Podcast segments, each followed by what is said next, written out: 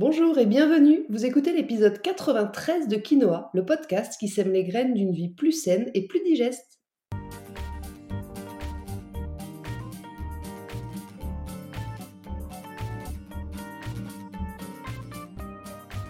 Je suis Julie Coignet, naturopathe spécialisée dans les troubles digestifs et les maladies inflammatoires chroniques de l'intestin. J'accompagne aussi les femmes enceintes, les enfants et les sportifs via des consultations sur Montpellier ou à distance et des programmes en ligne. Ma mission à travers ce podcast est de vous aider à adopter de nouvelles habitudes de vie plus saines et équilibrées pour votre santé en général, mais aussi pour vos troubles digestifs en particulier. Dans ce 93e épisode de Quinoa, nous allons parler du fer. Qu'est-ce que le fer Quel est son rôle dans notre organisme? Dans quels aliments on en trouve? Quel impact lorsqu'on en manque ou à l'inverse si on en a trop? Et pourquoi est-il parfois nécessaire de se supplémenter? Je vous explique tout ça dans cet épisode. Mais avant d'entrer dans le vif du sujet, j'aimerais comme chaque semaine remercier toutes celles et ceux qui prennent quelques minutes pour s'abonner à mon podcast ou me laisser 5 étoiles et un petit commentaire sur Apple Podcast. Vos petits mots me remplissent de joie. Et en plus, ils permettent à mon podcast de gagner en visibilité, alors surtout, ne vous en privez pas. Pour vous faciliter la tâche, je vous ai mis le lien direct vers Apple Podcast dans la description de l'épisode. Allez, sur ces belles paroles, c'est parti pour l'épisode du jour. Tout le monde connaît le fer, et pour cause, le fer est un nutriment essentiel à la survie de l'organisme. Donc première information, le fer est un nutriment, ok, mais plus précisément, eh bien plus précisément, le fer c'est un oligo-élément, comme le magnésium, le calcium, le cuivre, le chrome, c'est-à-dire que c'est un micronutriment minéral nécessaire, même indispensable à l'organisme, à condition qu'il soit apporté en petite quantité. Oui, j'ai bien dit apporté parce que le fer n'est pas synthétisé par l'organisme. S'il est apporté en trop grande quantité, il pourrait être stocké dans le foie, principalement sous forme de ferritine. La ferritine que vous connaissez peut-être de nom, puisqu'on la dose dans les analyses de sang. C'est donc la principale forme de stockage du fer. Elle se lie au fer pour le rendre disponible en cas de besoin. On estime que le corps humain peut stocker entre 600 et 1000 mg de fer pour un homme en bonne santé et entre 200 et 300 chez la femme. Alors comme je le disais, nos besoins en fer ne sont pas très élevés, mais pourtant, ils jouent des rôles ultra importants dans le fonctionnement de notre organisme. Comme quoi, c'est pas toujours la quantité qui compte. Premièrement, le fer est indispensable à notre organisme parce qu'il entre dans la composition de l'hémoglobine, une protéine riche en fer donc, et qui se trouve dans les globules rouges. C'est l'hémoglobine qui donne au sang sa couleur rouge. Et c'est aussi l'hémoglobine qui, à travers les globules rouges, permet le transport de l'oxygène et l'élimination du CO2. Cette synthèse de l'hémoglobine, elle représente à peu près 70% du fer total de l'organisme. C'est énorme. Ensuite, le fer, il va aussi intervenir donc, dans une un peu moindre mesure dans l'action musculaire. Il va aider à synthétiser la myoglobine, cette fois, le pigment rouge du muscle, une protéine qui apporte du dioxygène au muscle. Ça représente à peu près 6% du total du fer dans le corps. Et puis le reste du fer va servir au bon fonctionnement du système immunitaire, va permettre de lutter contre la fatigue, va contribuer au développement et au maintien des fonctions cognitives comme la concentration, la mémoire ou encore l'apprentissage. Et puis bien sûr, le fer participe pendant la grossesse à la croissance de bébé et favorise aussi un beau teint de peau. Vous avez peut-être déjà remarqué comme les personnes anémiées sont plutôt très pâles.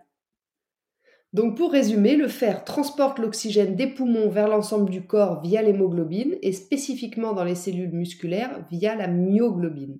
Le fer participe à une bonne immunité et le fer permet aussi le développement neurologique du cerveau. On va maintenant voir quels sont nos besoins quotidiens en fer. Notre corps contient entre 2,5 et 4 grammes de fer. Donc pour respecter ce taux, on a besoin d'un apport journalier moyen compris entre 1 à 2 mg, à adapter bien évidemment selon votre âge, votre activité physique et les périodes de votre vie. Par exemple, les besoins seront plus importants chez la femme enceinte. On pourra monter presque à 6 mg par jour. Les enfants aussi en pleine croissance, chez les sportifs, chez les personnes âgées ou encore pendant les menstruations chez la femme. Notez maintenant qu'une alimentation variée et équilibrée apportera en général entre 10 et 15 mg de fer par jour, mais que seulement 5 à 10% vont être absorbés par l'organisme. Alors où est-ce qu'on trouve le plus de fer dans notre alimentation? Eh bien, ça va dépendre de sa forme. En fait, il y a deux sortes de fer. Il y a le fer héminique et le fer non héminique. Le fer héminique, c'est celui qui est issu des animaux. Il s'agit de la myoglobine des viandes rouges. Et c'est celui qui est le mieux assimilé par le corps, c'est celui qui a la meilleure biodisponibilité. Il est absorbé à à peu près 10 à 30% par l'intestin. Les meilleures sources naturelles de fer héminique, ça va être donc les viandes comme le porc, le bœuf, les viandes rouges, les abats, mais aussi la volaille, les poissons, les palourdes, les huîtres, les moules et autres fruits de mer. Et puis ensuite, il y a le fer non héminique, qui lui est issu plutôt du végétal et des œufs. Il est un peu moins facilement assimilable, seulement à hauteur de 5 à 10% par l'intestin, et il est beaucoup mieux absorbé, ça c'est important de le noter, s'il se lie avec de la vitamine C. Les meilleures sources naturelles de fer non héminique, ça va être les légumes à feuilles vert foncé, comme l'épinard par exemple, les jaunes d'œufs, mais aussi les légumineuses, les asperges, les graines et les noix comme celles de chanvre ou de cajou. Donc si vous ajoutez un petit peu de citron sur vos feuilles d'épinard, par exemple, vous avez le combo parfait pour assimiler le mieux possible votre fer non héminique. Pour que ce soit peut-être plus simple ou plus clair dans votre tête, je vous ai fait la liste des 10-15 aliments qui sont les plus riches en fer. On va retrouver les palourdes, le boudin noir, la spiruline, le basilic séché, les algues, le foie, les huîtres, le cacao, le persil, l'œuf, les lentilles, le pois chiche, la viande rouge, les moules et les oléagineux. Mais n'oubliez pas que si vous êtes sujet à l'anémie et aux carences en fer, les sources animales sont beaucoup mieux assimilées que les sources végétales. Et du coup, comme je le disais tout à l'heure, si vous n'êtes pas très attiré par les protéines animales, pour au moins optimiser vos chances d'assimiler le mieux possible le fer que vous consommez, sachez qu'il y a des cofacteurs qui peuvent un petit peu améliorer les choses. J'ai bien dit un peu, hein, si vous êtes régulièrement anémié, il faudra peut-être penser à revenir à des sources animales pour vous en sortir. Ces cofacteurs, donc, ce sont, comme je le disais tout à l'heure, la vitamine C, donc pensez à mettre un petit peu de citron sur votre assiette d'épinards, par exemple, on va retrouver aussi le cuivre, qu'on trouve principalement dans le foie de veau ou d'agneau cuit, mais aussi dans les noix de cajou, les noix du Brésil, la noisette ou le sésame. On va retrouver le cobalt, que vous pouvez trouver dans les griottes, les dattes, les tomates bien mûres, le vin rouge avec modération, le raisin noir, et puis enfin le manganèse. C'est un oligoélément qui est lui aussi essentiel et qu'on retrouve dans les épices, les algues, les céréales, les oléagineux et le chocolat noir. Attention à l'inverse au thé et au café qui vont bloquer l'absorption du fer. Il est vraiment préférable de les consommer à distance d'au moins deux heures des repas ou de la prise de compléments en fer. Et puis une alimentation trop riche en céréales pourra aussi bloquer l'absorption du fer et du zinc dans l'intestin à cause de l'acide phytique présent.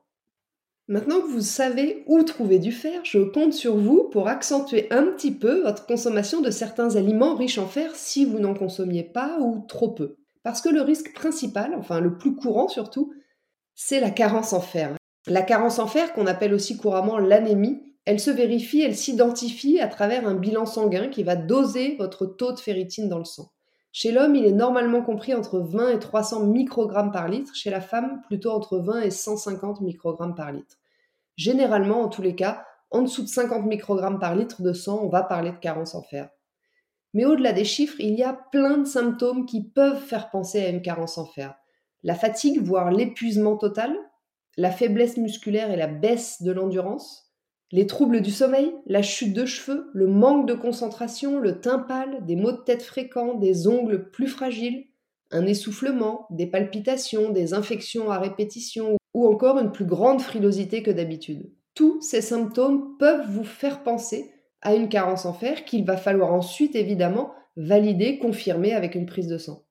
Mais ne me faites pas dire ce que j'ai pas dit, ces symptômes sont très souvent liés à un manque de fer, mais pas que. On peut bien sûr aussi les retrouver dans d'autres pathologies, comme je pense à l'hypothyroïdie ou aux maladies auto-immunes. Donc alertez-vous, mais ne vous autodiagnostiquez pas. Si vous vous sentez concerné par un ou plusieurs des symptômes que je viens de citer, commencez, comme je le disais, par aller faire une prise de sang pour vérifier votre fer et ensuite vous aviserez avec votre médecin en fonction des résultats. Alors il y a plusieurs choses qu'on peut analyser. On a parlé de la ferritine, mais pas que. On va analyser aussi par la prise de sang le fer libre dans le sang. On va aussi analyser la transférine qui est le transporteur de fer. Et puis il va être intéressant de demander aussi le taux protéine CRP pour définir si votre corps ne serait pas en proie à de l'inflammation, parce que l'inflammation joue un rôle important dans le stockage du fer. D'où le lien parfois entre les maladies inflammatoires chroniques, de l'intestin par exemple, et les carences en fer.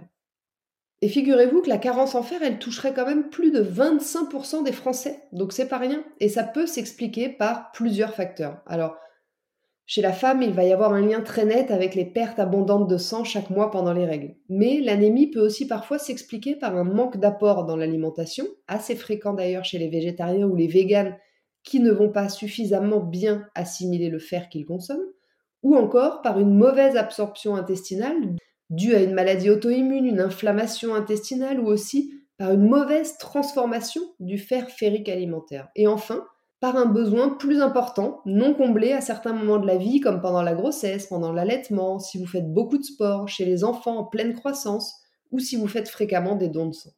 Et comme toujours, s'il y a une carence avérée, ce sera intéressant de comprendre là où les causes pour y remédier plus facilement et éviter de tomber dans la chronicité des carences en fer. Et puis, je dois aussi quand même vous parler du cas inverse, qui est plus rare, le cas d'un taux de fer trop important. Comme toujours, il n'y a pas que le manque qui pénalise notre fonctionnement, l'excès, les excès aussi ne sont pas bons. En excès, le fer va avoir un pouvoir oxydant sur le corps, c'est-à-dire qu'il va accélérer le vieillissement de l'organisme et qu'il pourra aussi augmenter les risques de maladies cardiaques. Chez l'enfant, un surdosage pourrait même entraîner un empoisonnement et être mortel. Donc retenez bien une chose très importante, on ne se supplémente jamais en fer avant de savoir qu'on en manque. On ne fait pas une cure de fer comme ça par précaution, par prévention parce que l'excès ou le surdosage en fer ne vont pas se produire avec l'alimentation, hein, mais bien dans le cas d'une complémentation, d'une supplémentation. Donc si vous pensez manquer de fer, vous commencerez, je le répète, je me répète, par aller vérifier ça avec une analyse de sang. Puis et seulement ensuite, selon le niveau de votre carence, vous pourrez augmenter votre consommation en fer alimentaire, peut-être plus animal si c'est chronique et que vous vous en sortez pas, favoriser l'assimilation du fer en combinant, comme on l'a vu tout à l'heure, la consommation d'aliments riches en fer à celle d'aliments riches en vitamine C, qui potentialise son absorption, en diminuant la prise de thé ou de café après le repas. Et si ça ne suffit pas, vous envisagerez deux autres choses. Premièrement, réduire les causes de la carence, qu'elles soient dues à une hémorragie, des règles trop abondantes ou une perte de sang au niveau du tube digestif, à une inflammation intestinale ou à une mauvaise absorption, c'est important de traiter la cause pour ne pas basculer dans un cercle vicieux. Et enfin, vous vous dirigerez vers une complémentation en fer. Alors, il existe de nombreux produits. J'aime beaucoup le fer de chez NutriPure, comme pour le collagène dont je vous ai déjà parlé, par exemple. Mais ce qui est surtout important, parce qu'il n'y a pas que celui-là qui est efficace, c'est la forme bisglycinate ou citrate. C'est la forme qui est la mieux assimilée par le corps et qui ne va pas entraîner les inconvénients qu'on connaît parfois avec le fer de constipation. Dernière petite chose, retenez que l'effet d'une supplémentation ne se fait pas immédiatement sentir. Que ce soit par la prise de comprimés, de gouttes ou de sirop, ça va demander beaucoup de patience. Si vos réserves en fer elles sont complètement épuisées, votre supplémentation peut aller de 3 mois à beaucoup plus. Pensez à vérifier régulièrement par des analyses de sang si votre taux de ferritine augmente et si ce n'est pas le cas, eh bien, il va falloir travailler sur les causes de votre mauvaise absorption. Enfin, si malgré le choix d'un complément de qualité, vous ne supportez pas la supplémentation en fer, que ça vous cause des troubles digestifs, sachez que vous pouvez vous diriger plutôt vers une cure de spiruline ou d'ortie, qui sont des plantes hyper riches en fer et qui vont favoriser un bon transit. À condition d'être capable de bien les assimiler. Voilà, sur ce, l'épisode 93 de Quinoa touche à sa fin. Je vous remercie de l'avoir écouté jusqu'ici. J'espère comme toujours qu'il vous a plu et qu'il vous a donné des billes pour mieux comprendre le rôle du fer et pourquoi peut-être vous enchaînez les carences en fer. Pensez à transférer l'épisode à vos amis ou à le partager sur vos réseaux sociaux si vous le trouvez utile. Et je vous invite également à vous abonner à ma newsletter pour ne rater aucun épisode du podcast, mais aussi suivre mon actualité et profitez de conseils chaque semaine directement dans votre boîte mail. La semaine prochaine, dans l'épisode 94 de Quinoa, je reçois un expert pour nous parler de réflexologie plantaire. Avec lui, puisque c'est un homme, nous détaillerons les bienfaits de la pratique en général, et puis plus spécifiquement pour les troubles digestifs. En attendant, si vous voulez me faire un petit coucou ou échanger, j'en serais ravie et je vous attends sur Instagram, juliecoignet-du-8 naturopathe. Et n'oubliez pas, comme le disait très bien l'abbé Pierre, il ne faut pas attendre d'être parfait pour commencer quelque chose de bien. À bientôt!